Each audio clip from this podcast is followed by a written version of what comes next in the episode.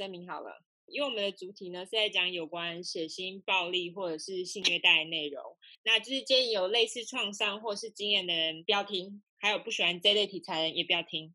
那我们会用比较轻松的方式去讲这些故事，但并不代表我们不尊重受害者。另外，我们因为住在美国已经有一段时间了，所以中英夹杂真的非常难免。如果中英夹杂的话，你们不喜欢听，很抱歉。那你就把它关掉，你不要再听了，就在这边直接按停止就好了，好不好？这礼拜我先开始嘛？我们要直接开始吗？我们要不要纠错时间一下？啊、我们的故事不是在讲求准确啦。如果你们 你们想纠错，自己寄信给我们，就是我们上个礼拜有什么讲错的吗？我好像有有有些地方有讲错，不过说二十二岁吗？对，二十二岁，二十二岁，那那个地方纠错啊。你先帮我纠正，可是我的意思是说，我们没有到超级准确，我们已经尽量了。如果有错误的地方，欢迎你们寄信来给我们。对啊，可是我们百分之九十九都是对的，应该说百分之九十九从网络上或者是从别的地方的资料找到的都是对的。对，好，那这周我就先来好了。那因为我们上礼拜讲到 My Hunter，所以我就想说，我挑一个大家就是应该会有兴趣的内容，因为在 My Hunter 里面，那个年轻的探员，第一个他跑去谈的连续杀人犯就是 Ed Kemper，这个人他是真的，不是那个剧里面他们自己乱编的，这个人是真的存在，而且他就是也是犯下了很多非常血腥暴力的案件，他看来就是一个 gentle giant，可是他其实不是。所以我们这礼拜就来讲说他到底做了什么事情，这样子。好，Ed Kemper，我们就叫 Ed 好了。Ed，好，Ed，Ed，对，就是 Ed，连 Ed 连那个 D 都不要。好，他称号叫做 Co-Ed Killer，而且这个 Co-Ed Killer 是在抓到他之前他们就给他的称号，可是我觉得称号非常好，因为他就是叫 Co-Ed。那什么叫做 co-ed？我真的不知道该怎么翻。我上网去查了一些资料，co-ed 的意思我，我嗯，他说什么男女同校，其实基本上就是在讲大学，好像不是，就是叫做什么 college 或是 university？为什么叫 co-ed？这我也不太清楚。在讲 co-ed killer 的文章，就是好像 co-ed 的意思就是大学的学生或是大学城之类的。哦，OK。那反正我们就叫 co-ed，我管他的，反正你们有兴趣可以自己去查，就 C O，然后一个 dash，然后一个 E D 这样 co-ed killer。总之学校，那之所以会叫他是叫 co-ed killer，因为他是专挑女学生下手。呃，当然他妈妈工作那间学校有很多人就被他下手。那为什么会是这样子？接下来说你就会明白为什么。那 Ed 他的全名是 Edmund Emil Camper the Third，就是说。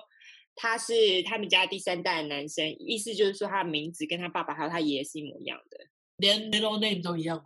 对，因为他们如果要叫什么 senior、oh. junior、the third，他们一定要三个名字，就是三个都一样，这样子才是正确的。才是正确的 third 的用法就对了。没错，因为像他们家也是啊，他他爸爸跟他就是我老公，他们他他爸爸跟他爷爷跟他的名字是一模一样的。而且你知道，像在信用卡，他们根本就不会放进 the third 或者 junior、senior 都不会放进去哦，所以他们都可以互相用对方的卡，非常不好。那总之，他就是 the third。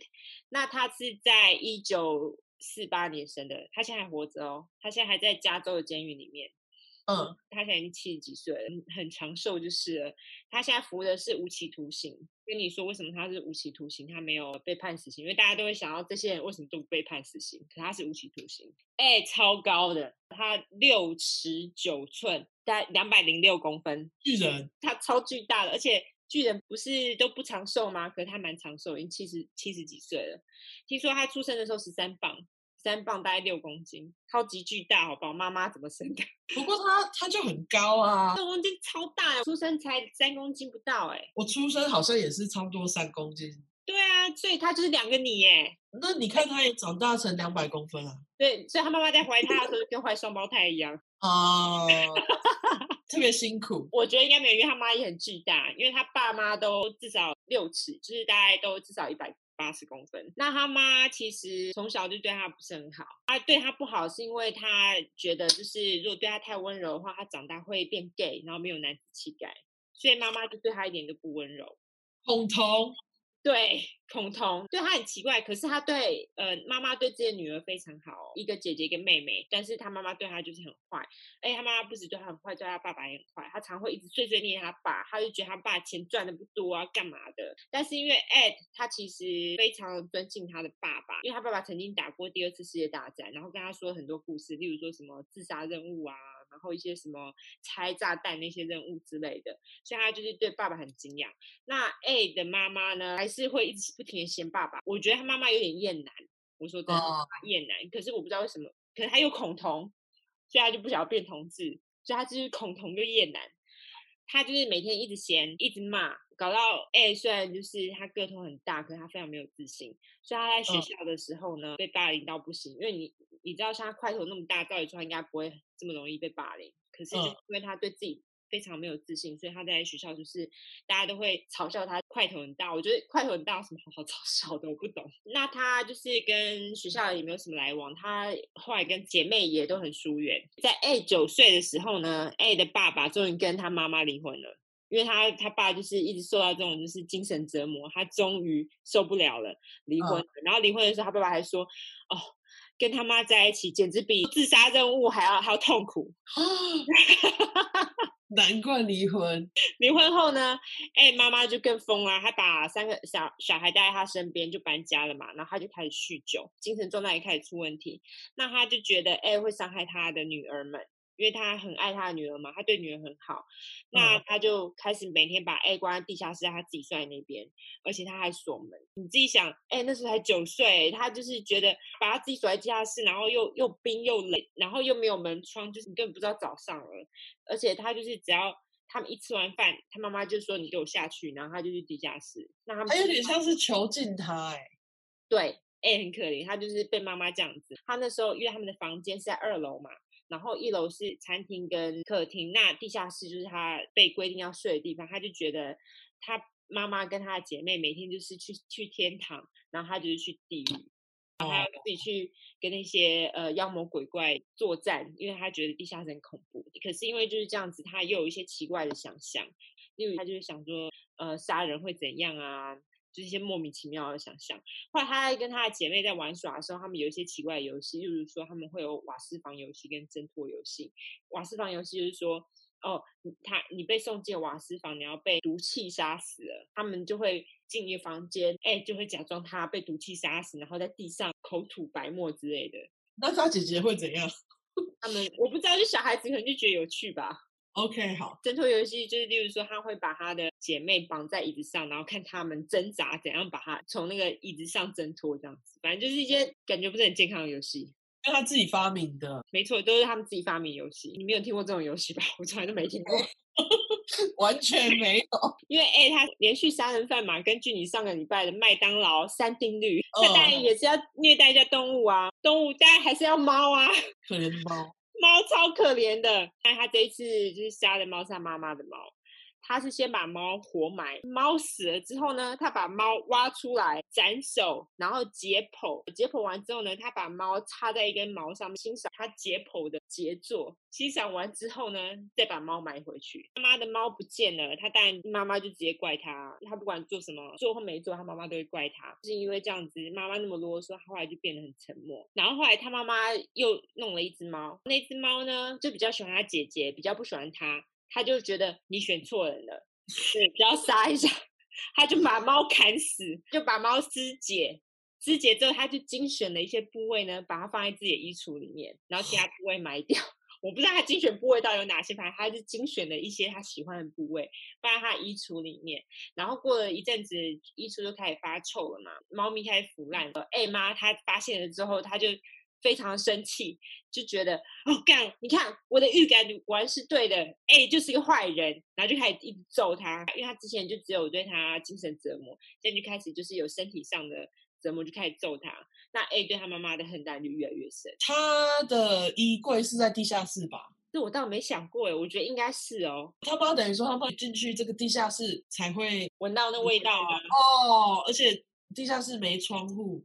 对，地下室没窗户。就会变得更臭。OK，好，一定的啊。哎，越来越受不了他妈妈，然后他就逃家了，所以他就跑去找他爸爸。那他爸这个时候呢，已经再婚了。他还有了一个新儿子。哎因为某一天就出现在他家门前，那他爸就只好就让他跟他们住了一阵子。但是因为哎很奇怪啊，因为他被他妈搞得怪怪的。他有一天就是他的继母呢洗完澡完，然后就发现哎怎么转就站在门外，就是跟他说你你你走开，然后他还不走，不止不走，还一直盯着他的胸部看。那他就觉得妈，你这人超怪，然后他就走回房间，哎，还跟着他回房间，吓死他那么大一只。那他继母根本就是觉得，哦，这个人真的不能再住在我房间，他就跟 A 的爸爸说，不是他走就是我走。那 A 的爸爸只能选择啊，他就只好跟他的自己的父母，就是 A 的爷爷跟奶奶，就说，哎，那个你可以帮我照顾一下这个人，因为他实在太奇怪了。他那时候十五岁。那他就是被 A 爸送到爷爷奶奶家住。那他爷爷奶奶呢是住在乡下，他们有一块很大的地，可能就是有那种牧场啊，然后有小木屋这样子。其实 A 的奶奶呢非常不喜欢 A 妈，她觉得 A 妈没有好好的教 A，所以 A 才会变成这个样子。啊其实他是对的，可是问题是，他以为是因为 A 妈对他碎念不够吗？反正 A 奶奶呢也是很爱碎念。他就一直不停的对 A 碎念，那而尤其他除了对 A 碎念之外，他还会去批评 A 的妈妈。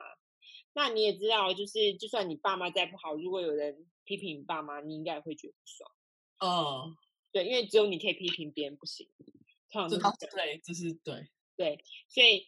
他奶奶就一直不停的批评他，那这 A 就很不爽嘛，他就觉得他奶奶根本就跟他妈一样啰里吧嗦，他就觉得他奶奶就是他妈妈的延伸而已，而且他又觉得 A 奶奶对 A 爷爷也不好，因为 A 爷爷其实是一个很沉默的人，你知道，呃，我觉得美国人还蛮多这种组合，就是一个很多啰里吧嗦的人跟一个很沉默的人的那种组合，他们就是那样的组合，然后 A 奶奶就整天一直对他碎念，但是呢，A 爷爷。就是跟 A 爸的角色呢，对 A 来说是一样的，带他出去打猎啊，然后他还买猎枪给 A 啊。A 奶奶呢，她就是不准 A 自己出门，他不准他自己出牧场，因为 A 的爸爸就跟他说，他呃在家里发生了什么事，奶奶知道之后就觉得他出去应该会惹事，他就不准他自己出去，常常让 A 自己在牧场，他自己一个人在牧场也很无聊啊。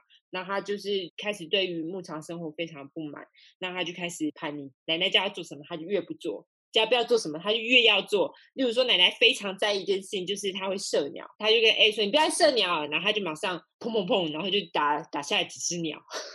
反正他也喜欢杀。对。那后来，因为他们两个人关系也越来越差，A 就开始幻想要把奶奶给杀了，这样子。他的幻想实在是非常奇怪。然后有一天呢，爷爷出去买东西，只剩下奶奶跟 A 在厨房里面。那时候 A 就一直盯着他看，我觉得他很奇怪，他很喜欢盯着人家看。他就一直盯着奶奶看，那奶奶就觉得不舒服，他说：“哎，不要看了啦，很奇怪你。”两个人就开始大吵架。嗯，吵架之后呢，A 就跑出去了。奶奶就说：“哎，你不要给我乱射鸟哦。”A 就拿了猎枪回厨房，直接朝奶奶的头射了一枪，背后两枪，再从厨房拿刀狂砍奶奶，然后把奶奶的尸体拖到他们房间的床上。这时候爷爷就回来了，去完杂货店买东西回来了。A 就想说：“啊。”让爷爷看到奶奶死掉实在是太残忍了，于是就拿了猎枪到外面杀了爷爷。他怎么没想说爷爷搞不好会很爽啊？是不是？我也不知道他为什么，这太自私了吧？他怎么可以自己觉得自己觉得就是都自己脑补会觉得爷爷会很伤心？对，爷爷的确应该会很伤心，可是他没有想到爷爷可能也会很爽。对啊，然后爷爷就莫名其妙去买个东西回来就死。对，而且爷爷对他还待他不薄哎。呃，总之他杀了他的爷爷奶奶之后呢，因为他也不会开车，牧场又这么大，最近的小镇也是爆炸源，所以他又没，而且他根本就没有朋友啊，就有电话，你知道他打给谁吗？爸爸？怎么可能才杀了爸爸的爸爸跟妈妈？哎。他就打给他妈，因为他妈好像是他全世界唯一一个可以打给的人啊。因为如果他不想要让他爸爸知道的话，那他就打给他妈，然后跟他说所有的事情。然后妈妈听了之后就想说：“干，我就知道，你看我预感都是真的啊，成真，预感成真。”于是他妈妈就直接跟他说：“你打电话给警察自首。”然后他居然也很乖的就照做了。然后警察到了之后呢，看到觉得非常惊讶，警察就问：“哎，说你为什么要杀了你的爷爷奶奶？” A 说：“我只是想要知道杀人是怎么样的感觉。”这时候就非常有问题了。他后来被送进那个监狱等待判刑。那他在这个期间，警察叫干嘛，他都非常配合，他没有挣扎，也没有叛逆，也没有多说什么，他也没有撒谎，他就很平铺直述的把他做的事情跟警察说。那警察非常惊讶，他就觉得这样的乖小孩怎么会杀了自己爷爷奶奶呢？于是他们就找了精神科医生来诊断嘛。那精神科医生诊断最后就是判定他有偏执性精神分裂症。他们之所以会这样判断，是因为之前很多杀人人都有这个症状，所以他们就觉得你一定是有这个症状，所以你才会这样子啦。因为通常有这种精神分裂的人呢，他们是没有办法分辨真实世界跟他们自己幻想世界有什么不一样。才会因为幻想很多，怀疑东怀疑西，所以才会去杀人。因为这样子，他就是被判定他有精神病，那他就被送进了精神病院，就不是被抓去关这样子。那那个精神病院当然也是专门给那种呃罪犯去的精神病院啊。他被送进精神病院的时候，因为只有十五岁嘛，他们就继续让他念书啊。那因为他没有妈妈的碎念跟虐待，他的成绩突然变好了。他自己在学校成绩不是很好，因为就是可能妈妈给他很大的压力。他又很有礼貌。然后老师跟医生都觉得，哎，这个人很特别，很高又很有礼貌，就帮他做了智商测试，就他智商高达一百三十六。听说他们会后来又重新给他做了一遍，更高一百四十五。哦，而且听说是是全世界只有什么零点二 percent 的人有这么高的智商哎。哦，对，因为我们平均的智商大概在一百左右，国中做的时候我好像才九十，低于平均智商。我觉得他成绩变好，搞不好是因为就是后来的生活有窗户，他没有再被关。生活有窗，有可能，很有可能。窗户非常重要。有精神分裂他因为很多人跟他说话，你知道，他会一直听到声音，不可能智商会这么高，因为他们就是太容易被分心，虽然他们不可能会有这么高的智商。他们后来就重新帮他做那个呃精神的诊断评估，发觉他只是那种 passive aggressive 哦 personality，就是他是那种。消极性人格，其实像这种消极性人格，亚洲人超多的，亚洲人几乎都是消极性人格啊。可是我觉得，就算亚洲亚洲人是消极性人格，应该也不会像他这样这么消极吧？但不是啊，亚洲人不会莫名其妙去杀人啊，不会想说哦，我要杀谁，我要杀谁，只是意思是说他对自己非常没有自信吗？对，就是非常没有自信，而且就是他压抑很多他心里的不满，所以他们就说他只是消极性人格，他并没有奇怪。精神疾病，就是说人格分裂症，他并没有。那不是说人格分裂症人都会杀人，只是说很多杀人犯他们都有人格分裂症，所以他们就觉得，哦，他只是因为他自己人格的关系，所以他们就自己觉得他们可以治好他的病，杀人病。那因为 A 的智商高嘛。那他发现医生对他很有兴趣啊，他想说哦，那他只要乖乖配合医生说的，他搞不好就可以出院。那他其实的确他想的也没有错，因为他脑子还是有一些奇怪的暴力跟性幻想，但是在医生面前他都说他没有就可以了，他就说、哦、没有没有，每天就只是想好好吃饭过生活这样就可以了。那医生但就很爱他，医生就开始想说，好啦，那现在因为他十几岁嘛，就想说培养他的责任感，他们就要哎帮他们送医院里其他病患的档案。哎，这么聪明，他在送档案的时候，他就会去偷看其他病患档案啊。那他就会记下医生问的问题，还有医生喜欢怎样的答案。最妙的是，后来医生还让哎去参与他们去访问其他病人 session，就是。访谈治疗就是去做记录，他们是要记录那个病人他们有什么问题？那个病患也会跟医生说：“哦，我在杀人的时候为什么会这样想，或者是为什么我想要杀这些人？我在杀人之后又做了哪些事情？”哎，就听了很多那种杀人犯啊、强奸犯啊，还有其他罪犯说明他们犯罪的过程跟细节，把犯罪手段跟招数他都记下来，而且还在他们身上学到超多的。就是之后的都是从现在学来的，对，他现在有非常多范本，这样子都是医生害的。对，那医生到底在搞屁呀？啊？哎，二十一岁的时候就差不多，他被关了六年，他就被假释出院了，因为医生觉得他已经好了，他不会再杀人了。那虽然因为他已经二十一岁，但是因为他过去六年都是关在监狱里面嘛，那他们就觉得他呃突然出去，他。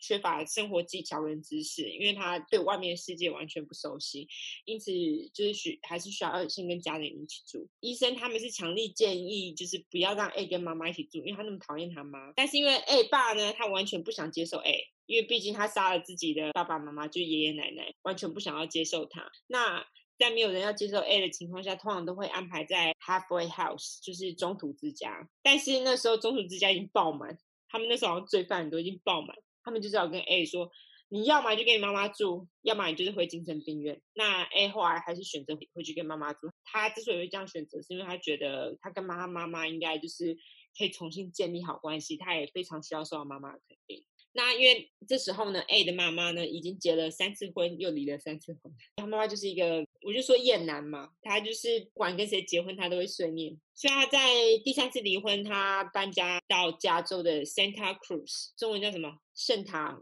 圣塔克鲁兹。好，圣塔克鲁兹 Santa Cruz。那他总之呢，他就是在一个大学里面做行政的工作。那 A 跟他妈妈同住之后，他们有有一阵子维持还 OK，就是没有吵架干嘛的。那这个时候的 Santa Cruz 呢，他们就是有非常就是犯罪率很高。因为 A 他在那个监狱里面，他出来之后，他就发觉，这世界怎么跟他六年前在的世界是不一样的世界了，而且犯罪率这么高，他就觉得怎么会这样子呢？他就想说，好，我要来当警察去抓这些人。结果他去申请警察学校啊，就还被拒绝了。因为他太巨大了，对，他太巨大了。他他被拒绝的原因还不是因为他之前的犯罪记录，是因为他实在是太高了。那他太高，像警车就塞不下他。警察衣服没有他的 size 啊，什么都要为他定做，就是比较麻烦。最高的限制是一百九十公分，一百九十公分其实还蛮高的，可是 A 更高，他两百零六公分呢，所以他太高了，所以当警察就梦碎了。那他这时候跟他妈妈的关系变越来越紧张，他们就会开始为了小事大吵，然后他的他又开始内心萌起想要杀妈妈的想法。后来呢哎他好不容易找到一个建高速公路的工作，同时也找到一个当不成警察嘛，那就去跟警察混熟，他就找到一个可以跟警察一起聊天的方法，就他下下班之后去一个警察经常去的酒吧喝酒。那警察跟他也越来越熟，大家都叫他 Big Ed。警察还经常会跟 A 说工作上的事情，就例如说他们抓到谁啊，他们是为了什么犯罪啊。那 A 又默默的学了很多。嗯，A 因为他有工作又又赚钱了嘛，于是他搬出他妈妈的家，他到阿拉米达。你有去阿拉米达吗？我之前在 Oakland 的时候，我们其实住在那个 Oakland 的时候，我们其实经常去阿拉米达，因为那边算是。比较高级一点的住宅区，哎，当当时没有，好像是现在才变成高级住宅区。哦，因因为那个科技业吧。哦，对对对。然后把旧金山都住满了，然后只好就是在阿拉米达再弄一个豪华住宅区。妈的，对，对没错，就是这样。那总之，他那时候呢，就是到了阿拉米达找了间雅房，就他有室友跟其他两个人一起住。那他在这段期间呢，他居然也找了找到了一个女朋友啊。对，他女朋友那时候才只有十六岁而已，他女朋友就是很天真，然后就是完全不管 A 之前做过什么，就是两个人就相爱，而且他们甚至到了订婚的阶段。A 说他们两个人从来没有发生过性关系，因为他觉得他女朋友就是他那时候未婚妻，对他来说简直就是圣女般的存在。哦，我就觉得真的是非常 sweet。但是因为 A 的妈妈呢，他就觉得。你居然跟一个只有十六岁的人在一起，就是小他六七岁，我就想说这有什么吗？我跟他们也是差了七岁。不是重点是重点是他有没有发生性关系啊？就是到底差在哪？他们就只是一个相互陪伴的关系啊，哪里错了？对他妈就觉得，就他妈就说，他就觉得 A 很恶心，他就说你居然跟年纪这么小女生在一起。后来 A 就只好跟他未婚妻分手，而且他跟妈妈说，好啊，你说这年纪太小，你就介绍一个同年纪的女生给我嘛。然后他妈妈也拒绝，他妈妈就说你没有资格跟女生在一起啊！你不觉得他妈很急掰吗？可是可是他妈又恐同，对他妈就急掰。如果是我，我也超不满的，好不好？A 就对他妈妈就更更不满啊，这一定的啊。那他因为没有女朋友了嘛，之后就时间变多了。他在这个时候呢，他就开始会去呃，在路上去捡那些要搭便车的女生。在那个七零年代，搭便车不是非常的流行吗？对，尤其是女学生，她们如果没有车子的话，她们通常都会搭便车去上课。但是在这个期间呢，他还没有开始杀人，他就只有跟他们聊天。哎，就一开始就是去观察哦，说怎么样话题，怎么样让他们觉得舒服。不会觉得提防心，因为毕竟哎这么大一只，所以他就开始就是去培养，就是要说什么样的话，做什么样的事，让他们会信任他这样子。那他也会做一些实验，例如说他会走错路，然后开到荒郊野外，然后他就会说啊，不好意思，我不小心开错路了，然后就是讲一些笑话，然后让他们觉得哦，就是提防心没有那么重。后来在他二十三岁的时候，哎失业了。他有一天呢，跟他妈妈讲电话的时候呢，讲到吵架生气，他就决定呢要杀掉下一个搭便车的女生，而且要是女学生，因为他妈妈是在学校工作，所以他就是有点投射的心态。那那时候 A 呢，他捡到两个要去斯坦福大学的女生，过了这么久，你看多久？二十三岁，他第一次杀人十五岁，八年了，过了这么久，他第一次要杀人，他突然觉得有点紧张。当然，他最后还是成功杀了两个女生，但是在杀。这两个人的过程当中呢，他会有一些很奇怪的呃行为，例如说他有他在不小心碰到一个女生的胸部的时候，他还说 “Oops, I'm sorry”，哦，然后他就很奇怪啊，他就会觉得自己到底是在干嘛？他他事后都会觉得，看我到底是在干嘛？为什么要说 “I'm sorry”？你要杀了他？哎，我觉得他是不想要做这件事情的，但是他真的太生气了，他想要发泄，然后在发泄的过程觉得干，但我现在也回不来了。有可能是这样子，我反正我觉得他也蛮妙的，就是、嗯、他其实真的好像是一个蛮有礼貌的人。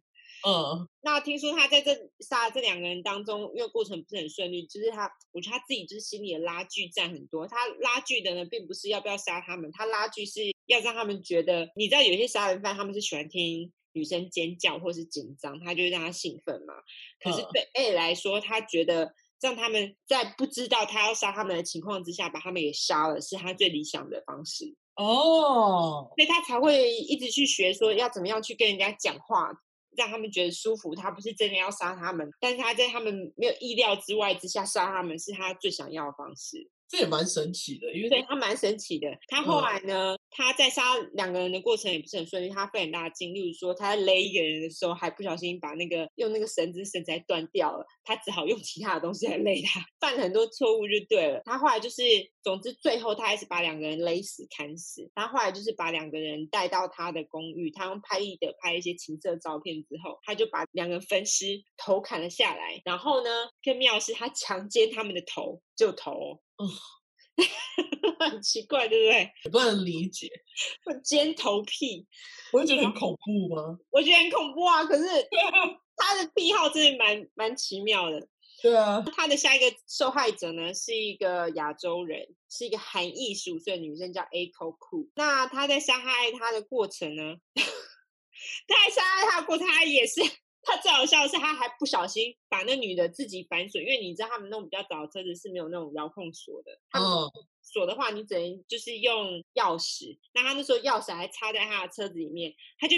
不小心把自己反锁在车外，他没有钥匙，然后那女生就在车子里面。那那女生如果当下够机灵的话，其实是可以开车走人，因为她根本进不了车子啊。她后来呢就用计，就是还是用一些你也知道，哎，很厉害，她就是知道怎么说话，她就跟那女生说啊，你把那个门打开啊，我不会对你怎么样之类的。那个女的就真的把门打开，她后来进去当然就是勒死了那个女生，后来就是也把那个女生呢带回家，然后奸尸，然后就分尸这样子。哦，就是跟上一集讲的一样，你如果 能锁门就锁门，对，能锁门就快跑，不要再帮他开门了，对开门，开门。对，那这三个受害者呢，都是被分尸，然后因为哎，他已经知道警察的作业模式，那他也知道怎样才不会回到他自己身上，他就分尸之后，他把尸块丢在不同的地点，这样他们就不知道这个尸体是谁的，他们很难再追回哎的身上。同一个人的尸体，他就是把他肢解后。丢在不同的区块，不是说每个人都丢在不一样的区块，这样吗？对，是是同一个人的丢在丢在不同的区块。哦，后来因为哎他没有工作嘛，他就只好搬回家跟妈妈一起住。可是他搬回家之后，他还买了一把枪，因为他之前用的枪是跟人家借的。回去那个人不是超衰？对，超衰啊！那个枪是人家的，嗯，是他下一个受害者，一样是一个搭便车的女生。他杀了那个女生之后呢，因为妈妈在家嘛，他就把她带回家，把她藏在自己的衣柜里面。然后妈妈出门之后，他才奸尸，然后分尸，把那个尸体丢在附近的海里面。但是他把这个女生的头呢，多留几天，就是没有丢掉哦。那他这几天也是强奸了那个女生的头哦。可是。可是期间的头不会腐烂吗？会啊，他就在头腐烂之前，他把那个头呢埋在他自己家里后院。而且最好笑是，我觉得哎、欸，他有一些他有一些行为，我觉得还是很孩子气。他那时候呢，把这个头埋在他家后院呢，他把那个头的那个眼睛呢对准他妈妈的房间，然后把它埋起来。哦，好，对，表现他对他妈妈的怒气，就觉得你看、哦、这个尸体的头在看着你。总之呢，因为他杀了这么多人，他这时候已经出名了嘛。警察找到尸块之后呢，他们就发觉，哎，好像现在有一个人，他专门在杀搭便车的女生，他们就给了他 Co-Ed Killer 的绰号，但是他们却一点线索都没有，因为 Ed 很聪明啊，他把线索通通都分散了，医生根本找不到任何的线索。那医、嗯、警察呢？医生，我刚刚说医生吗？刚刚说医生，警察，警察，警察一点线索都没有。我为什么一直说医生呢？总之，警察呢只能警告女学生，跟他们说：你们不要再搭便车了。但是年轻人，就像现在 COVID nineteen，哪有人会听啊？他们不鸟，好不好？武汉肺炎，武汉肺炎。对。嗯。然后有一天呢，A 又跟妈妈大吵。然后他们就是一直不停的吵架，他又出去找两个搭便车女生，他直接在车上，他只用枪杀了那两个女生，就不是勒死，他之前都勒死。那他就把他们两个人呢藏在后车厢，开回家之后呢，他还故意在妈妈的门外把那两个女的在后车厢里面分尸。这样血不会喷的到处都是吗？我在想他应该是有铺塑胶布之类的。OK，好。他说其实他在后车厢分尸，如果那天因为他那个时候是晚上。他那天他说，如果邻居有人开门往外看的话，其实看得到他在做什么事情。他就已经不在乎我们被抓，他就故意的。可是很可惜，那时候人并没有开车往外看，呃，开门往外看。他在第二天呢，等他妈妈出门之后呢。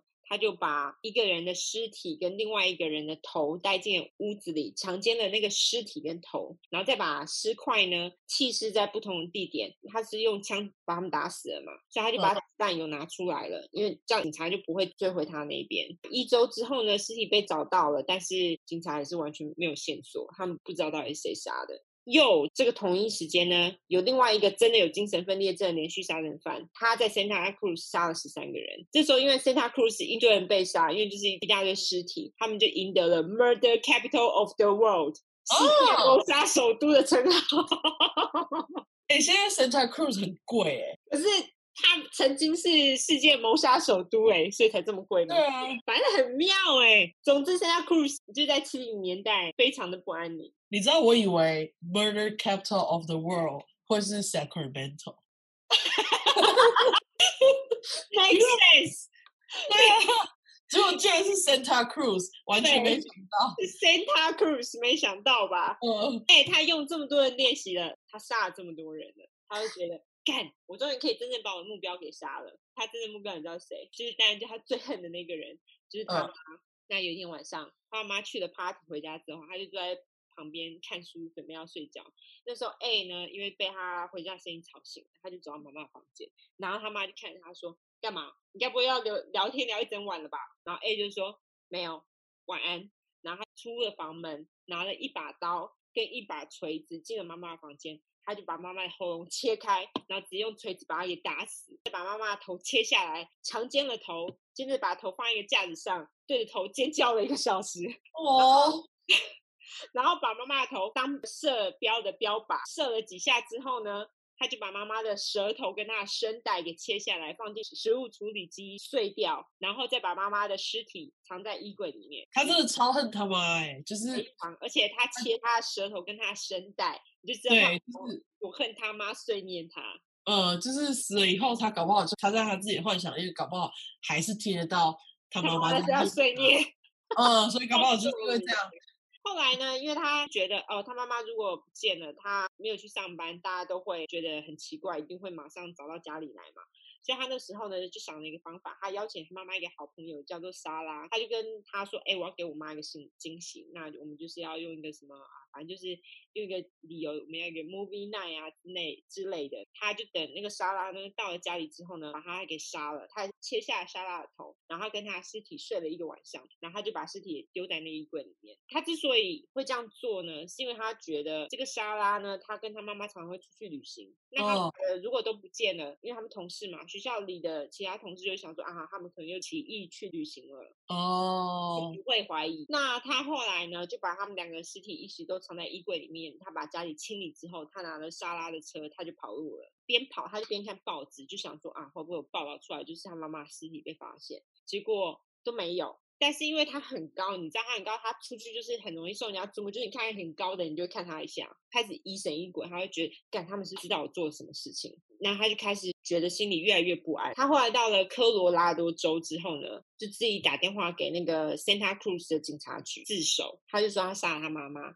第一个接他电话警察就认出他声音，就说：“哎，原来是 Big Ed。”然后他就说：“啊，你在开玩笑。”然后就把他电话给挂了，就没有认真。后来 Ed 就觉得干你莫名其妙，他就后来就打了第二次电话，然后他说：“我要跟另外一个警察讲，我不要跟你讲。”他就他 就跟另外一个警察讲说他杀了他妈妈。那那个警察还是半信半疑。他们在跟他讲电话的时候，他们就先派了其他警察去他家看，然后就发觉。哎，靠背！他说的是真的，就发现他妈妈的尸体跟他妈妈朋友的尸体，然后他们就跟他说：“好，你不要动哦，我们现在要派人去抓你了。”他还跟他们说他在哪里，乖乖的待在那边没有动，他就乖乖跟他们一起走，被警察抓走了。那他被抓走之后呢？他其实曾经企图自杀两次，而且他就说他人生的目标已经没有了，他人生目标就是杀他妈妈。哦对，然后他就想要死，而且呢，他其实在被判刑的时候，他也要求死刑，但是那时候呃，加州已经废死了，他们就判了他几个无期徒刑，因为他后来其实除了自首之外，他又说他杀了哪些人哪些人这样子，他们后来才知道哦，原来他就是鼎鼎大名的 Co-Ed Killer，所以他们就自己说哦，我杀了这些搭便车女生啊，谁谁谁这样子，他就被判了多个无期徒刑，后来因为他自杀都被救回来，他也慢慢的接受，就是他。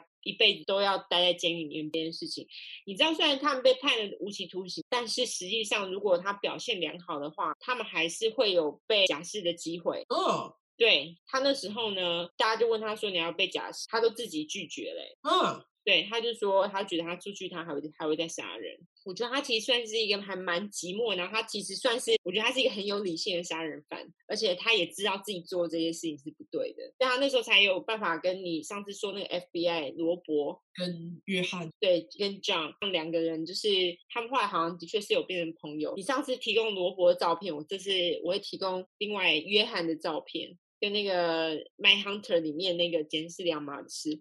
总之，哎，他在那个监狱里面呢，他也的确是监狱模范生，因为你知道他本来就很乖。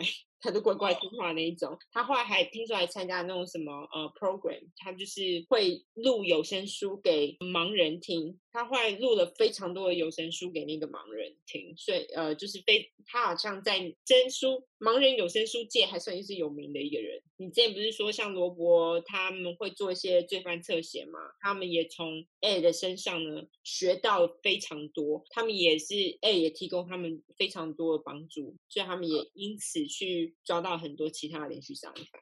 对啊，因为在那个 My My Hunter 里面，他们不是就去访问他，问他们说：“哎，你觉得这个杀手是怎样？”对。没错，他基本上就是 open book，他完全没有隐藏任何的事情。因为你知道，其实很多连续杀人犯他们都会说谎，他们就没送就不想跟你说嘛，他们就觉得你警察，我为什么要跟你说？但是哎，就没有，他们说他的事情呢，他们事后去求证，有百分之九十以上都是真的。他就是很聪明，我觉得他，我觉得他要是没有这样子的妈妈，对，他还想当警察哎。对啊，他哎，他其实后来出。精神院出来然后，他我感觉他是想要改正的，但是被妈妈逼，因为哎，当时他要是如果好好的跟那个未婚妻在一起，他有一个人爱他，他搞不好不会跑去杀这些女生，然后这妈妈就就要逼他，就是继续不断逼他，把他逼到了一个境界。我觉得妈妈很重要，对，就是父父母父母不要虐待小孩，真的是太重要了。没错，你们还在虐待虐待小孩的人，就是不要再虐待小孩。丑化一下，感觉得自己是为小孩好吧？妈妈念都马是觉得自己为小孩好。我觉得台台湾人不会虐待小孩，虐待到像故事里面这样子。的确是，好像比较不会。所以好像比较不会。没错，这倒是。完完。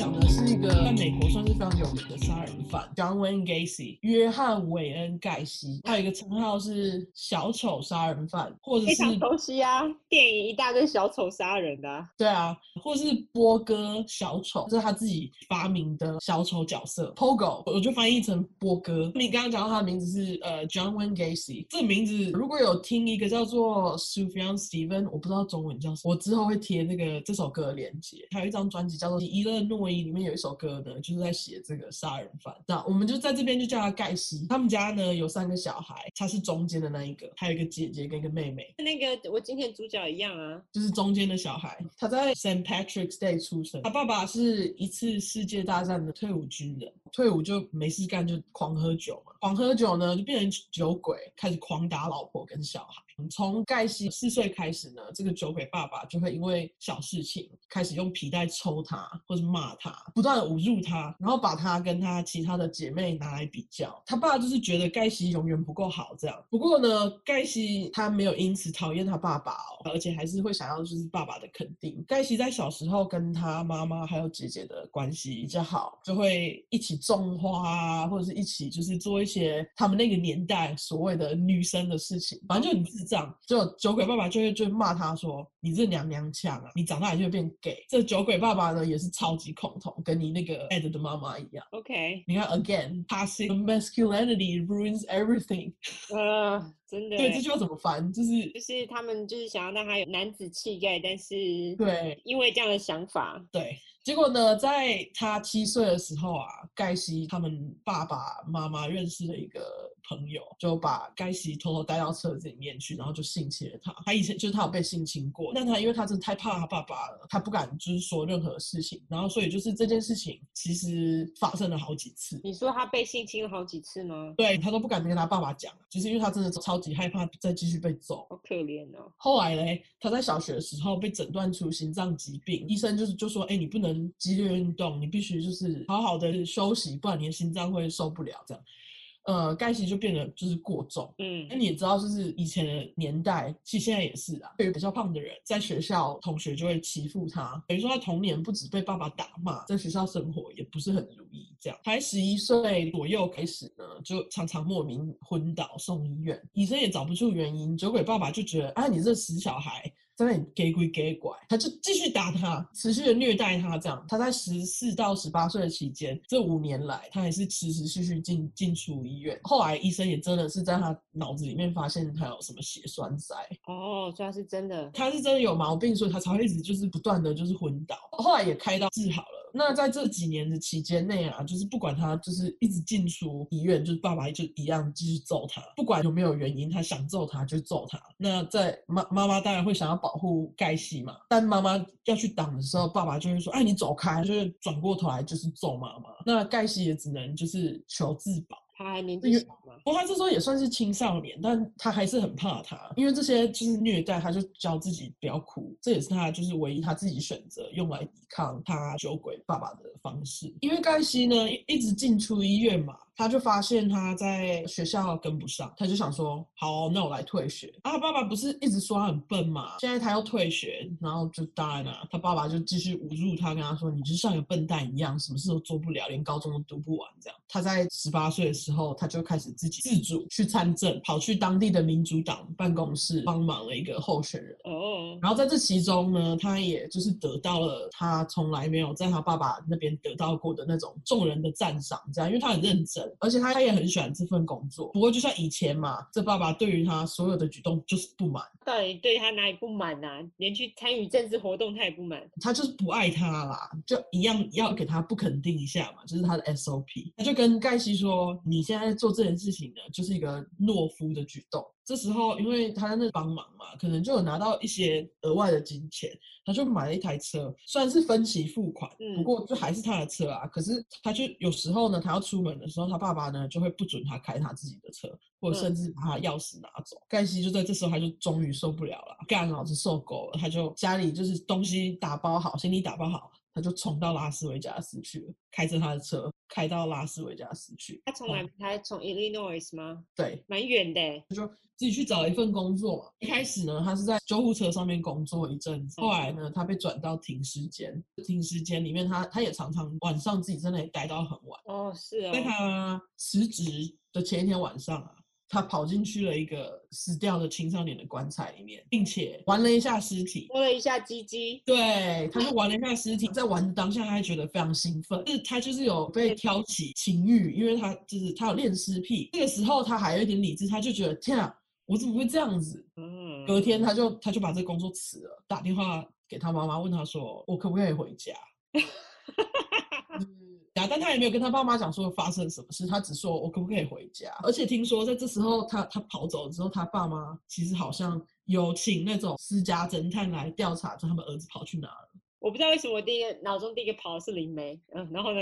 但他们就算就知道他在拉斯维加斯，他们也没有怎样，他就只是去调查，就是、嗯、哦，我们儿子跑去哪了这样。哦，他们其实还是还蛮关心他的啊。我觉得应该是主要是妈妈吧，就爸爸就同意，他就马上搬回芝，他就开回芝加哥了。回芝加哥后，他就决心他要振作，嗯、忘记那一段在停时间的经历。之后呢，他进了那个西北商学院念书，念书完之后，他就毕业后，他就去了一间。鞋子的公司实习，呃，西北商公司是大是大学是不是？嗯，我觉得是有有点像是技术学院吧。OK，好。他在毕业后他就跑去公司实习嘛，后来被调到那个伊勒诺伊州的一个镇叫村镇 Springfield，而且他还被升升级成那个管理阶级哦，在这个公司里面。他这时候他认识了他的第一任老婆玛丽莲，玛丽莲是盖西的同事，他们交往九个月后就结婚了。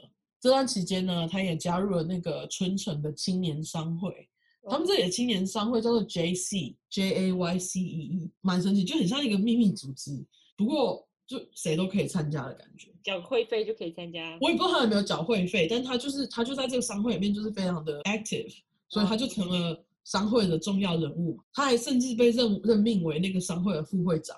青年商会也把盖西称为就是其中一个就是非常杰出的青年。刚刚讲到他就是跟那个他认识他第一任老婆玛丽莲嘛，玛丽莲家非常有钱，在他们结婚那一年啊，玛丽莲的爸爸在那个爱奥瓦爱荷华的滑铁卢买了三间肯德基，那时候快餐店可能就赚很大，他就买了三间。对啊，为什么要跑到爱荷华州去买啊？可能比较便宜吧，可能他这样他才可以买三间吧。我不知道，他就买了三间肯德基，耶，很扯哎。他就买了三间肯德基，还有一间房子，跟麦盖西说：“哎、欸，我那里有买一间房子，又有三间肯德基，你要不要去做？”是没有想到他在鞋店认识他老婆，他老婆居然是有钱人，这还真妙。而且他老婆是鞋店里面的同事而已，哎，就很方便嘛。他就刚好认识了一个有钱女孩子，就结婚。当时他这个玛丽莲的岳父跟他说：“你去经营的话，你一年可以赚一万五千美元以上。那时候的金额呢，换算成现在的金额是大概他年薪有十一万五千美元，就大概年薪三百五十万台币，非常高年薪。而且就他也提供他们房子，他就不用付房租啊，他当然就多好嘛。跟现在很多科技业差不多，搞不好赚的比科技业多。嗯、他们夫妻俩搬到滑铁卢后，盖西也加入了。”当地滑铁卢的青年商会，他就是很认真的参与，在那里地位就是越爬越高。他就是会啊，对啊，他就同时还管理管理三间肯德基，而且这时候他们还就是生了一对儿女。盖西在后来的那个被抓了之后的访问说啊，他说这段时间对他来讲是他人生中觉得他最骄傲的时候。据说真的高峰。对。据说盖西的父母来探望他们的时候，酒鬼爸爸还对爱盖西说：“儿子啊，我看错你了，你成了一位有前途的人。”不过，不过我怎我怎么觉得他就是这段期间还是就是在反讽他哎、欸，他本来就是。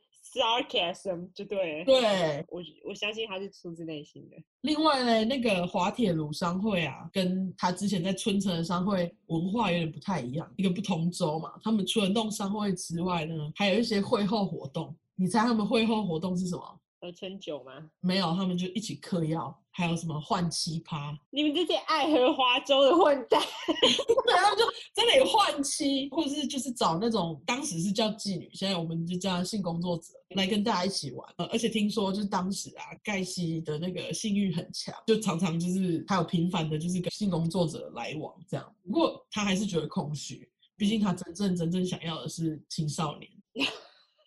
哦，是这个时候才突然理解到，我不是要女人，我是要青少年吗？就是我真的很空虚，我就是女人让我觉得很空虚。哈，这时候呢，他就用这个，因为他不是在肯德基，他是管肯德基的管理员，等于说他其实是就是老板嘛。老板呢、啊，他就用管理肯德基的这个方便的职位，他只雇佣年轻的青少年。哟，然后他的理由是，当时大家就说，为什么你只雇佣青少年，都不雇成人？他就说，因为青少年比成人还要更可靠。这七零年代的青少年这么爱嗑药啊！对啊，他就他就是一个幌子嘛。他把家里的地下室还改造了一个娱乐空间，那娱乐室就很容易可以吸引青少年嘛。那段时间，他雇佣了一个他在青年商会认识的会员的儿子来帮他弄杂事。这个青年商会的人的儿子叫做唐。当唐工作完之后，盖西就跟唐说：“哎，我这个地下室里面有免费的酒，而且我还有很多就是各种 A 片，你要不要来看？”当然是跟他说好啊。他就跟盖西去了地下室。盖西把唐灌醉了之后，逼逼着那个唐帮他口交。事后他就给唐五十块美金，我跟他说，这只是一个实验，你不要跟人家讲。那时候五十块美金还蛮多的。对啊，他就恐吓他嘛。接下来几个月，他也陆陆续续用了相同的方法性侵了好几位青少年。七八个月之后，唐呢再也受不了保持沉默，他就跑去跟他爸爸说：“你商会的同事性侵我。”唐爸就很生气嘛，他就马上打电话给警察。这时候呢，另外一位十六岁的受害者也跟警察回报说，盖西性侵了他。盖西当然就被警察抓起来了，就否认，他就跟警察说，我没有做这件事情。唐爸呢，因为他们两个在商会商会里面的利益关系来污蔑他，因为他在那个青年商会的地位很高嘛。有些会员呢，还团结起来支持他，支持他说：“哎呀，这放放了盖西，盖西是没罪的。”这样，在审判的这几个月里面，盖西跟他肯德基面其中一个员工罗素说：“我给你三百块美金，你去把唐揍到不能出庭。”就有点想要干涉司法嘛。后来罗素就去揍唐，因为三百块美金其实蛮多钱的。很多啊，有钱就是任性。对，他就跑去揍了糖。因为小孩子嘛，揍在揍了糖的时候，他就没有特别的仔细，就糖就跑走了。糖一逃走之后，就赶快就又叫了警察一次，罗素就被抓啦。罗素被抓了之后，他就跟警察说：“这不是我的意思，我会去揍他，都是因为盖西跟我说他要给我三百块。”后来他就被判了那个串谋攻击罪，叫做 conspiracy assault。这个好奇怪的罪哦，嗯，然后呢？对啊，跟鸡奸罪就是 sodomy。其实基本上，我觉得他们应该要判他那个 child molestation，或者是强暴罪啊。就强暴罪，他其实应该要就就是判他强暴罪，可是他就是只是给他判了鸡奸罪，然后鸡奸罪是比较轻的。哈？对，鸡奸罪是。然后其实 sodomy 的意思是违反自然定论的性交，就其实有点在攻击男性，就同性同性的那个。哦，现在应该没有这个了，好像没有了。对，后来盖西也被送去做了精神评估，诊断的结果是说他有反社会人格，不过他还是有接受审判的精神能力。后来就几个月后，他就是他自己正式承认他对唐犯下了那个 sodomy 鸡奸罪。嗯，不过他在供词里面坚持说不是我主动，是他主动。他只是接受而已，他只是好奇想试试看而已，但真是只有一次。这个是最多那种强暴犯的借口，好不好？他们都会说对啊，很主动。对啊，然后当然陪审团不理他，就还是判了他鸡奸罪十年这样。哦，OK。后来呢，他的第一任老婆嘛，马上就跟他申请离婚。废话，他对，马上跟他申请离婚，他就再也没见过他的第一任老婆跟他的儿女。后来呢，他在这个坐牢的期间，他拿到了那个高中文凭，哎，而且表现上了什么西北哦，那个学校接受他了。但是也不管他有没有高中的毕业证书哦，好奇怪哦。对，对他那时候就等于有点绕路进了那那所学校。这段时间他就在坐牢时间拿拿到了那个高中文凭嘛，而且他又表现的非常好。在监狱中待了十八个月后，他就得到了十个十二个月的假释。而且他在监狱的这段期间，他的酒鬼爸爸也因为心脏病过世，然后他非常非常的自责，他觉得是他自己的错，但搞不好就是他的错，因为他被抓嘛。可是。那又怎么样？他爸对他那么差，就是他还是崇拜爸爸的，莫名崇拜爸爸，他就觉得干。斯德哥尔摩症候群。对，从监狱出来之后呢，那个贾士奇他就搬回了芝加哥与他妈妈住。一开始他在餐厅当厨师，不过除了餐厅之外的工作嘞，他也用闲暇时间慢慢的开始自己的建造公司，叫做 PDM。意思是 painting, decorating and maintenance，上漆装修跟保养的缩写。这段时间他当然是还是就是想要青少年啊，他就是需要青少年的无法忘怀。对，他无法忘怀是青少年。假释的几个月后呢，有一有一个青少年跑去跟警察说，这盖西他诱拐我到他的车子里面，他想要性侵我。不过呢，后来这个少年他没有出庭，整件事不了了之。你看，照理说。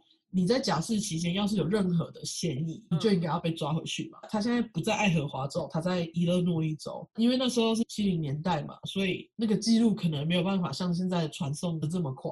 而且爱荷华州的假释官不知道为什么没有收到这个消息哦，所以就不知道他其实有前科。通常他们这个罪犯好像是说，就是在假释期过了之后，你要是都表现良好，他们会把你之前犯下的罪盖掉。哦，有之前那个哎，之前杀了他爷爷奶奶，他其实也有被改掉，是他，因为他被关了六年，然后他出来之后，医生就觉得啊，你很好，你被治好了，然后他就那个就直接 sponge 掉。对，他就是他们会，他们是想要让他们重新做人这样啦。对是好意啦。对，是好意。然后这段时间，他就在母他妈妈的赞助下买了一栋在芝加哥外围的房子。他房子的地址是在八二一三西萨默塞尔大道。英文是八二一三 West Summerdale Avenue。我这边要特别提到，是因为这是地址呢，就是他所有他谋杀案发生的所在地。他在住进这栋房子不久后，他就跟一个单亲妈妈叫做卡罗订婚。嗯，这个卡罗呢，他们两个在高中的时候曾经是短暂的交往过。这卡罗之后呢，带着他的两个女儿搬进去盖西的家。他搬进去盖西家不久后，盖西的妈妈也就搬出去了。就是等于留留给他们两个人这样，大概是假释后将近六个月之后，盖西遇到了他第一个受害者，是一个叫做提摩西的十六岁少年。提摩西那天本来打算在灰狗巴士站过夜，因为他的车子是在隔天。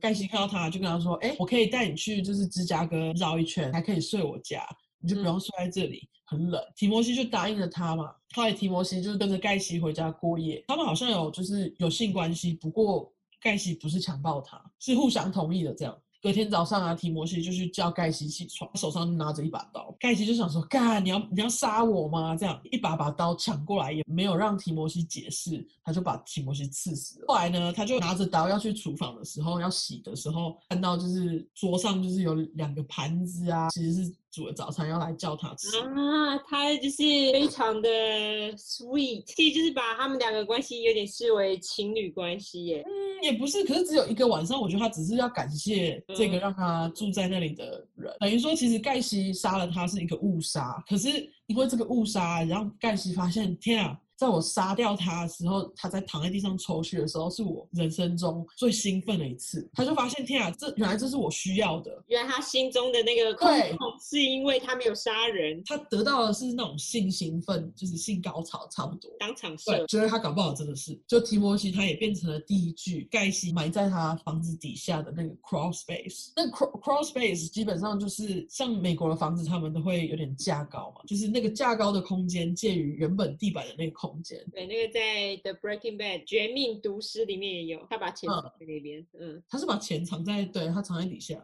对啊，Crawl Space 之后会一直提到，因为这就是他所有他埋尸体的地方，很重要的一个空间。后来呢，盖奇就辞掉了他他的那个厨师的工作，开始专注在他的那个 PDM 建造公司。他当然啊，也没有放过这次的机会，一样，我们要雇佣青少年，他应该叫 PDM 青少年公司，P 应该不是 Painting，是 Penis。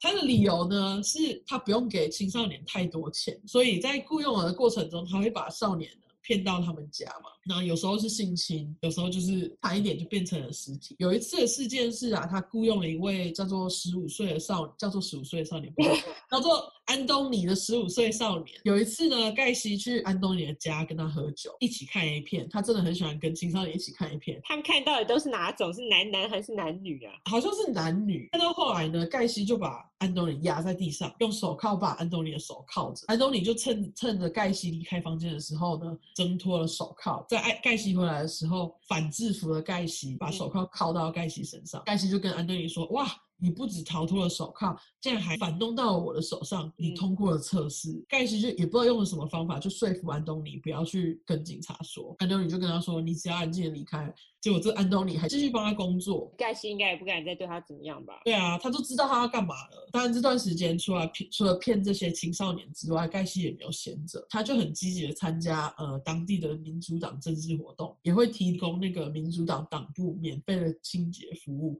就用他手边的这些青少年，叫他们去清理那个民主党的党部，这样他在当地的那个名望就开始慢慢的变高嘛。居街坊邻居都说盖奇是一个非常杰出的人，非常好的青年。这样，后来地方政府呢，因为这样还让他管理其中一个年度活动，因为他在管理这个年度活动管理了好几年，他还有机会见到当时的第一夫人，当时的第一夫人叫做罗呃罗斯林卡特，他并且他还跟这个夫人合照哦，呃他在合照里面啊，他胸前有带着一个 S 勋章，然后那 S 其实就是代表着他通过了特勤局的验证，验证说他就是这么的杰出，他们不知道。就这验证了一个杀人魔。对，但这之后，因为这个勋章让之后的美国特勤局超级丢脸啊，因为他们验证了一个杀人魔啊。后来呢，盖西经有一个当地的那个牧师俱乐部，他也认识了一个叫做快乐小丑俱乐部。他真的爱俱乐部哎、欸。这里快乐小丑俱乐部里面的人呢，常常会去那个慈善机构或是医院表演，他就觉得哇，你们这些人就是扮着小丑，好像蛮酷的这样，他就加入了这个俱乐部，也创造了他自己的角色。他创造了自自己角色，就叫做。波哥小丑刚刚讲的那个 Pogo the Clown，这也是为什么后来他被称作 The Clown Killer 小丑杀手。对要特别说一下，其实你知道小丑的妆啊是有特别规定的，你脸上的所有的形状都要是圆形的角。小孩子很喜欢圆形嘛。盖西自己设计的小丑妆就是各种尖角。那他这样子不就不符合规定？他还可以继续表演？但是他们没有特别怎样啊。这个俱乐部其实算是一个免费的。那那个规定就规定假的喽？就他就看起来很恐怖嘛。哦，他自己有说他会常常用这个波哥的装扮去当地的儿童医院表演，不过这个之后不知道到底他讲的是不是真的。盖西呢跟卡罗结婚了三四年后，就在有一次他们性交完之后，他跟卡罗说：“我是同性恋，我再也不要跟你上床了。”他为什么还要特别跟他性交完之后才讲？我也不太懂，就就有点像是这最后一次喽。就在这之后，卡罗就开始注意盖西的行动嘛，他就发现。盖西常常带未成年青少年到他的车上。隔年，卡罗就就跟盖西提离婚。卡罗搬走之后，盖西就大解放，大开杀戒。这样，后面的三年，他就总共在家里埋了二十几具的青少年尸体。诱拐这些青少年的方法呢，不只有就是雇佣他们，他通常也会就是像刚刚的第一个受害者，他会跑去灰狗巴士的巴士站找那种逃家少年。通常逃家少年，警察那时候根本都不都不管。路上呢，开着车，他会放那个警笛。装作他是警察，就跟走在路上的那种离家少年说：“哎，你要跟我走，你不能在这里闲晃，你必须跟我走。我是警察，我是卧底警察。”那一样嘛，就是诱拐他们回家，就用酒精或是药物骗他们，然后他会用他当小丑时候学到的魔术来吸引他们注意力，然后强奸他们。然后表演了几种话，他会跟受害者说：“我要表演最后一个魔术喽，你猜是什么魔术？”不知道，他就说是绳索魔术。他说：“ 这个 rope trick。”就是在你弄弄那个绳索，他就会套到他们的脖子上，直接勒死他们。但勒死的时候，他就会边强暴他们。然后勒死后，他都会把那个尸体放在床底下，等到他有时间呢，处理这些受害者的时候，他再把他们埋到那个他那个房子底下的 cross space。那之后，因为他只是杀太多了，家里的 cross space 已经满，没位置了，他就之后还把那个尸体丢到河里。他最后的一个谋杀案呢，是一个叫做皮斯特的十五岁男生。盖西那时候他就去了一间药妆店，跟药妆店的老板。讨论事情嘛，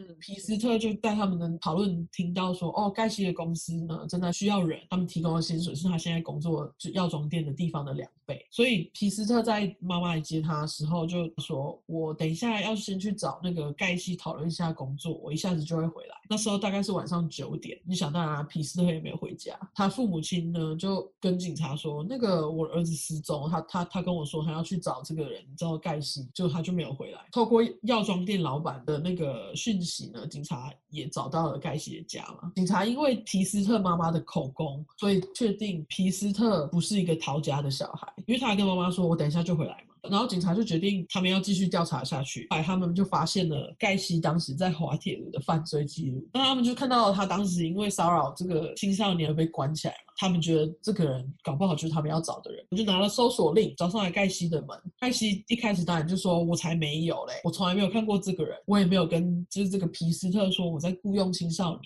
当时警察进去调查，盖西就骗警察说：“我叔叔死了，可不可以明天再再去警察局跟你们讲到底发生什么事了？”这样，后来他还跟警察说：“你们也太礼貌了吧？你们就是到底怎么懂不懂得尊重死者啊？”结果就当天的晚上，他跟警察说：“我要第二天去嘛。”结果当天的晚上的半夜三点，盖西就满身是泥巴出现在警局，警察就说：“你。”是怎么了？为什么会满身是泥？他说哦，因为我车抛锚了，抛锚在泥边。呃，不过他的证词一样是否认他跟皮斯特的关系。隔天警察就越想越奇怪啊，他就他们就去弄了搜索票，进去了盖西的家做第一次的搜查。可是你会想说，啊，这搜查一定就会搜查到这么多尸体，不是都爆了吗？他们有发现 crawl space 的小门哦，他们没下去是不是？他们就稍微下去一下，就可能在门口就稍微看一下就走了，因为可能就看他都埋埋住了嘛，就他们也没有看到埋起来的尸体就走了。虽然没有找到那些尸体呢，警察还是在盖西的家中找到一些非常奇怪的物品，像是看起来不属于他的内裤，或者是呃还还有各种药物啊。内裤太小件，对，太小件了，因为青少年他还蛮大只。他也找到一个 JAS 缩写的高中戒指，这边的高中。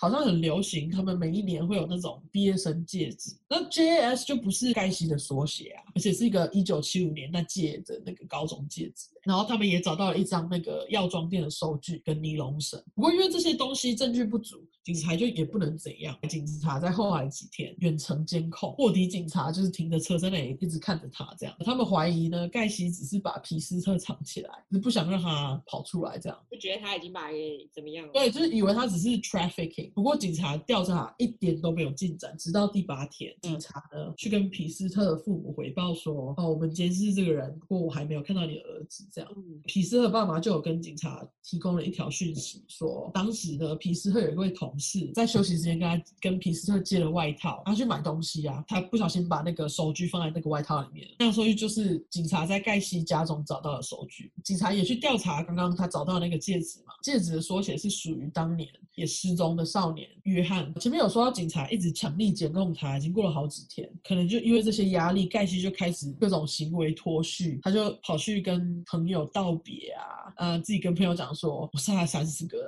朋友没有报警，朋友可能觉得他胡乱吧。他在被逮捕的前几个小时，他回家的路上，他就去加油站加油，啊，我加完油，他就他也丢了那个服务员一大包的大麻，然后跟服务员说，我的末日要到了，这些人要来杀我。那警察呢就。用了他持有大麻的这个理由，把盖西抓住。因为这个服务员就莫名其妙，他就去跟警察回报嘛，就说：“哎、欸，刚回报呢，应该自己吸一吸就算了。”他就打电话跟警察说：“呃，我刚刚收到一包大麻。”为什么不合理？警察一直跟踪他，所以看到他把大麻给这个人。OK OK，这样比较合理。可能警察这样比较合理，上前跟他说，对他就是 一包什么东西。可能就警察一直跟踪他，就因为持有大麻的理由，就把盖西抓住了嘛。他已经先被抓住了，警察就在这时候就用呃，他家里可能还会有别更多大麻的理由，弄到了第二张搜索票。这几天的调查，就是在前几天的调查内，他们也一直访问了几个那个 PDM 的员工，这几个员工。就有说哦，这盖西呢都会聘请我们去房子底下去挖洞，所以这次警方就决定加强 cross space 的搜索。果然呢，不到十五分钟内，他们就发现了三具尸体。他们就觉得这终于终于终于之后呢，盖西他就知道自己一定会被抓嘛，他就自己就跑去找警察，就说：好啦，其实我我我杀了至少三十个人，不过我也不记得到底确切的数字是什么。放弃自己。对，但是。有可能更多，他还画了一张平面图给那个警察，然后他还跟警察说，这个平面图就是我藏尸体的位置，他讲了这些尸体埋葬的位置，然后警察就把他家翻了一片嘛，找到了二十几个，因为他跟警察说，我不知道我尸体这就是到底杀了几个，警察就。把他家拆了，而且那时候是冬天，雪堆积的很高，等于说警方的工作就更难找。就决定就是把整个地基挖了超超深的洞，为了要找到所有的尸体。这样啊，因为刚刚前面没有说，就是他实在杀太多了，得把那个尸体丢到河边。警方也在附近的河边找到了四具青年的尸体，其中有一个就是刚刚说的最后一个被杀的男孩，叫做皮斯特。他刚刚不是一声是你，半夜三点出现在警察局吗？就是他刚丢完皮斯特的尸体，就立马跑去找警察，跟警察说不是我杀的。他这是心理有问题，他干不洗个澡再去啊？太想要澄清，反而看起来更可疑。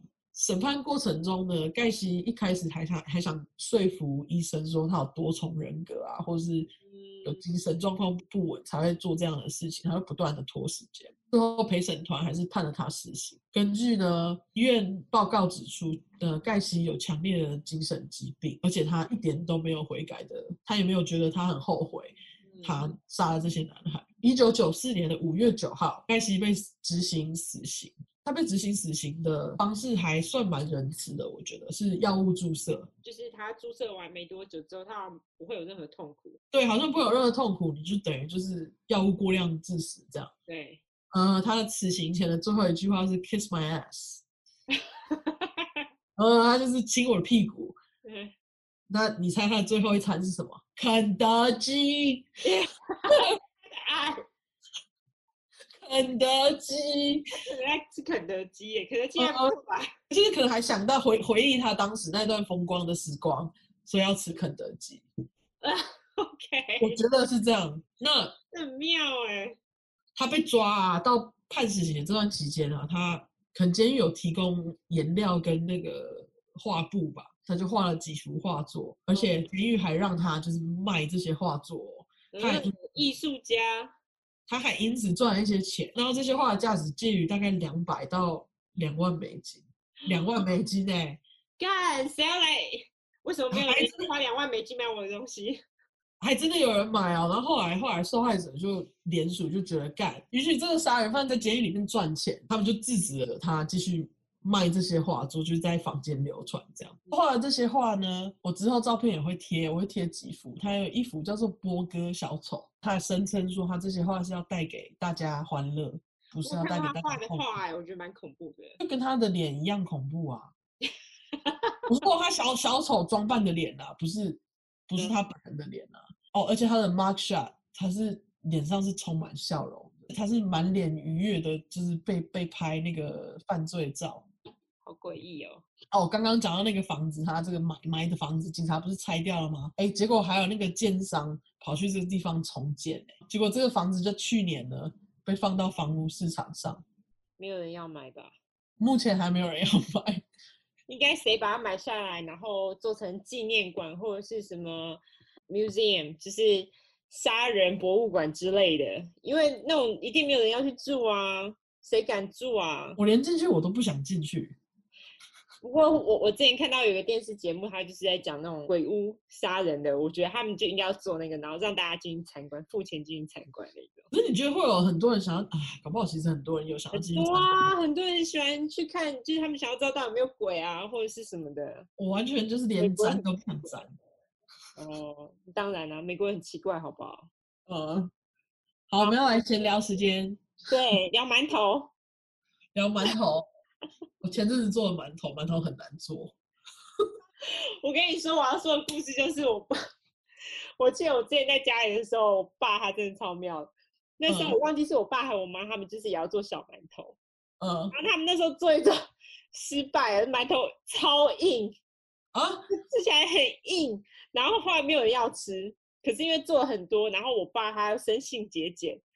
后来那天晚上呢，我爸很爱炒菜。那他那时候是煮饭，嗯，然后我爸是酱油大师，他什么东西都要都要加酱油。他那时候晚上好吃啊，对啊，酱油很好吃。他什么都要加酱油，反正他那那个时候他晚上呢，他就炒了一盘，他就跟我他那一盘呢，他就跟我说那个是豆腐啊，对，他就说是酱油，哦，然后他不知道怎么弄的豆腐。然后我吃了一块，那个是豆腐没有错，就第二块吃起来盖怎么怪怪的，而且那个质感 超怪。我觉得我爸说是什么，我爸说。馒头啊！我想叫他馒头跟馒头跟豆腐一起炒啊！可是，可是没有很明显吗？就是没有，因为都黑黑的，就是都加了酱油，黑黑的。我我就说你刚刚把馒头跟豆腐一起炒，我爸说吃起来差不多啊。我说哪有差不多？它是很硬吗？还是软掉了？就是。外面软软的，可是中间还是硬的，就有点像一吃泡水的 crouton。什么是 crouton？crouton 就是那个面包碎片，就是放在沙拉上面的面包碎片，就是泡水。不一样，因为那个是馒头，它中间很扎实，好不好？你吃的时候就非常有嚼劲，吃起来超快的。我那时吃到大笑，就说这个根本就这哪里像豆腐，哪里差不多。可是好吃吗？不好吃啊！超怪的好不好？豆腐馒头，我爸超奇怪的，反正我觉得很妙。对，这是我第这是我第一次听到有人炒馒头，我也第一次吃到，好不好？再也没吃过第二次。那你你爸后来他们还有再试着做一次馒头吗？没有，我爸后来馒头好像都去买了。但清馒头很难做这个事实。但我没有选择啊。对，我知道，因为我们在这边什么都买，要自己做。对啊，这边外面买的蛮还好，我们这边有一个呃，我后来会，就是我老公爱吃馒头，我们后来就是有买到那种小馒头，觉得还可以，就勉强接受，因为馒头真的很难做，好不好？但是我们做馒头没有很硬，就是还是可以吃。啊、对，但是但是没有台湾的白馒头这么好吃。那个需要一点功夫，好不好？那个很难的。对，我打算再试一次。好，下次再跟大家说他有没有成功。嗯，下下次我再跟大家报告我的那个馒头状况。OK。呃，这这一集要是就是背景声有出现一些猫的声音，就是因为我们家猫在 gank gank 我。对，我们在整个录的过程当中，它的猫非常的非常让人分心啊。对，对，它失控，非常失控的冲来冲去。然后或者是发出噪音，不好意思。呃，好，那就是请大家去我们的 Facebook 按赞，还有我们的 IG 去 follow 一下我们的 IG。那你要说一下我们的账号吗？我们的账号是 True Crime True Crime，就是两次的 True Crime，是 T R U E C R I M E T R U E C R I M E。没错，就麻烦大家帮我们按赞分享，然后去我们现在 Google。呃，Google Podcast 终于上了，终于上了。如果你是 Android 的手机使用者，你也可以从 Google Podcast 里面就是找到我们的 Podcast。那 Spotify、Apple Podcast 都有我们的节目在，所以大家都可以麻烦五颗星。好像只有苹果可以评论，呃，跟 Google。然后你你如果有有的话，就去帮我评论一下五颗星。Spotify 好像没有，那就 Follow。对，你就 Follow 就好，麻烦你。拜托帮帮忙，然后就就、呃、如果你喜欢节我们的节目的话，请你分享给你的朋友，就会有更多人收听。对，麻烦一下，因为我们应该是目前台湾第一个做 True Crime，就是这种真实的犯罪案件的 Podcast。对，那对，虽然很恐怖，不过 对，不过很有趣啊。对不对？对啊，我觉得蛮有趣的啊。哎，等一下，我想要说一下，那个音乐是我老公做的。嗯，对，就是我们那个开场音乐，可是都只有一小一点点。我在我看我老公要不要想个办法把它弄上 Spotify，大家就可以去听了。